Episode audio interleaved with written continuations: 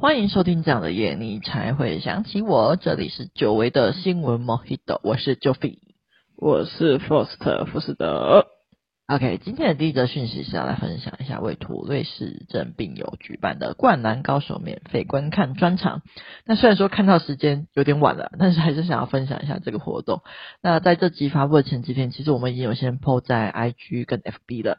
那如果听众们还没有追踪我们的 IG、FB 的话，快去追踪起来吧，才不会错过我们分享的消息哦。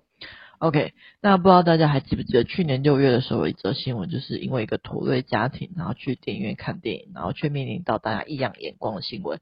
那这次的主办单位呢，执行长觉得说这样的家庭爸妈都蛮辛苦的，那小朋友也没有办法享受看电影的小确幸。他们希望可以让土瑞市镇的大小朋友和爸妈们都可以安心的进电影院，舒服的看场电影，所以才举办了这场活动。那这则新闻我们在新闻网 Hito 也有提到，那只是没有想到最近有人因此而办了这样的包场活动，我觉得蛮棒的，所以想要特别来分享给大家。那时间是在二零二三年的二月十一号的中午场，那电影就是《灌篮高手》，那地点的话是在台北天母的星光影城。那对象是针对土瑞氏患者跟他的家属都可以参加。那主办单位是明诚保金跟明星保金。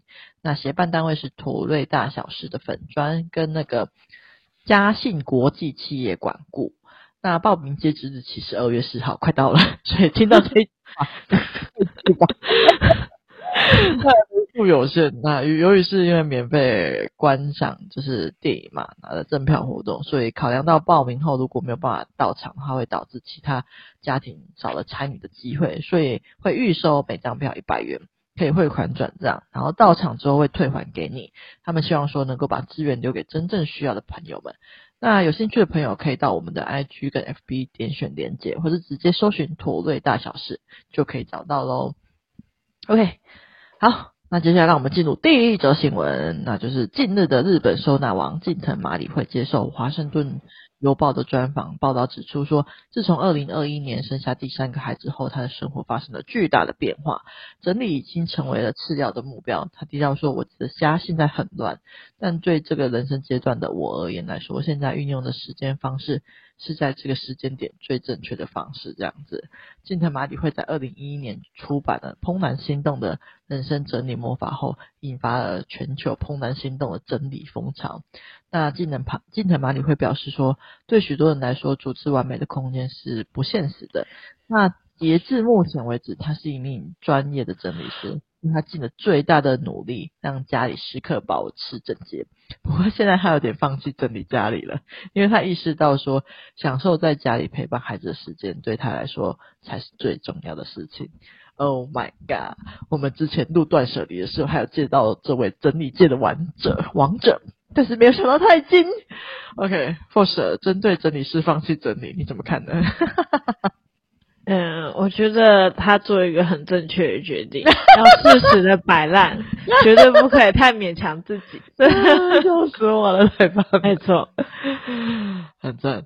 我看到的时候也是忍不住大笑，我精神，我们的精神支柱瞬间倒塌。请大家开始耍废吧。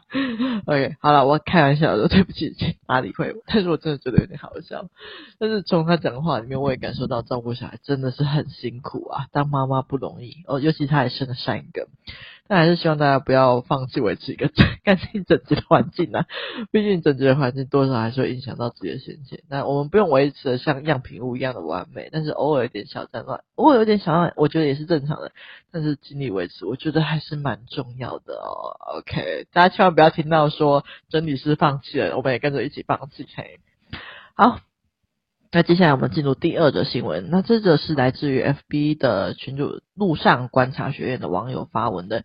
他附上一张图片，然后图片上面是台北的一间早餐店，招牌下挂了一张红布条，上面写有标语说：十八岁以上请勿叫阿姨，以免影响餐 餐点的品质。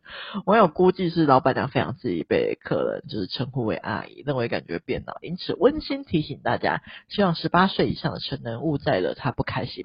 否则，食物的品质可能也会随之下降。那这个贴文也因此引来了网网友的热烈讨论。那 First 对于这个贴文你怎么看呢？你都是怎么称呼早餐店的老板娘的啊？嗯，我算是一个嘴非常甜的人，我都会说姐姐，然后大姐这样子。哦，没错。或者是我会识相一点，直接不管他是不是被雇佣的，我都会说讨给。讨给哦，对对对对对对对，没错。姐我也是，我是我算我算是蛮欣赏这位真说出真心话的老板娘了。没有错，有不满就是要直接说出来啊。不过我好像很少会去称呼各种老板娘叫做阿姨，我通常都是选择最保险的路线，通通都叫老板，就像负责刚刚讲的，然后不太会去叫阿姨，除非是那些真的很熟的卖菜老板娘，甚至他的 LINE 名字都直接自称为阿姨，我才会比较好意思叫。有真的自称，我我是我常去买菜的那个阿 那个那个老板娘，她就自称她叫什么阿姨，某某阿姨这样子。我觉得真的很可爱。OK，好的。啊，那接下来让我们进入第三则新闻。那这个是来自 D 卡的一位女网友的 po 文，她询问网友说：“如果老公一直对你很好，那不管你怀孕还是到生产，都有好好的照顾你，早上会买早餐给你吃，晚上会买宵夜，假日也会陪着你。但是有一天你突然发现说，老公其实是用那一点点的空档去跑去找炮友。”早上去买早餐前到炮友家打炮，结束后买你爱吃的早餐回家。那晚上可能也是去找炮友打完炮之后，用一个小时的空档，然后买宵夜回家这样子。除此之外，一切都很美好。那请问，如果炮友已经确定不存在了，你们会选择原谅吗？那以上是女网友生完小孩后才发现的。那因为炮友刚好是女网友一个朋友里面认识的人，那就这么巧被朋友发现了这个关系。所以这个朋友才跟女网友讲，那朋友他这位朋友找到炮友谈过以后，确定他们多年来只是炮友关系，没有感情。那炮友也把女网友的老公封锁了。那女网友想问大家说，这样会摊牌吗？还是当做没事呢？摊牌以后也可能就是可能这么一直以来完美的婚姻就没了，刚出生的孩子也没了爸爸。那不摊牌有可能会一直都是完美的婚姻，虽然说他会有疙瘩，可是炮友炮友确定都封锁了。那到底要怎么选择呢？这位网友非常的迷惘。那 First，针对这位女网友的提问，你有什么想法吗？我觉得其实很多婚姻，你很多夫妻，你去访问，其实他们很就是结婚很多年了，已经没有很久没有就是进行房事，嗯，然后也有很多。就是能够一直维持婚姻关系的，可能是彼此也有经历过这样子的事情，可是他们还是选择继续。那我觉得这也算是一个选择啊，所以我不会觉得说你选择摊牌与不摊牌会是一个哪一个才是正确的，我不觉得是哪一个才是正确。但是我觉得，嗯，真的要看，就是如果你。如果你觉得摊牌这些完美的婚姻就没了，那会不会是因为你觉得你摊牌的想法只是希望可以跟他说，呃，你这样做是错，然后我没办法接受，然后结束这一回合？那你也可以摊牌，但是选择让他。道歉，然后弥补，然后保证不会再犯。但是我个人是觉得，只要犯过一次，嗯、后续就一定还会再犯。嗯，我是一直保持着这样的想法。嗯、那，嗯，依照我以前的性格，早就已经会回答说，就是摊牌啊，有什么好不摊牌的？就是这之类的言论。但是，就是能够维持一个这么完美的婚姻，其实。这么多年也不是一件容易的事情，嗯、所以我回归一句话：自己做选择就自己要承受。所以我不觉得是怎样，我会把我这段陈述跟这个女网友讲，但我不会给她一个答案。嗯嗯嗯，这样了解。OK，那我的部分，我会觉得要先确定自己愿意接受这个虚假的美好吗，因为你现在其实已经知道说他不完美了。那之后的老公每次出门，你可能都会怀疑他是不是又去找了另外一个炮友。呃，那这样的状况你可以接受吗？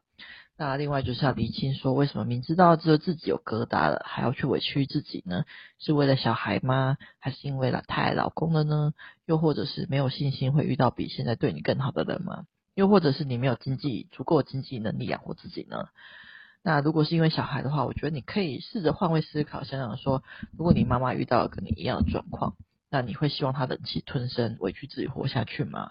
那如果是你的小孩遇到跟你一样的状况，你也会教他要忍耐下去，这样的活下去吗？对，我觉得是可以换位思考想一下的。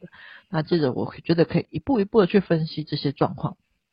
第一步肯定是先理清自己还想不想要在一起嘛。想的话就是有没有疙瘩呢？有疙瘩的话要怎么解决呢？自己吞得下这种口气吗？吞不下的话选择摊牌吗？那如果摊牌后有什么后果呢？对方如果跟你道歉，你可以接受吗？那如果不道歉的话要怎么办呢？要怎么重新去修补这段关系呢？我觉得都是要考量到的。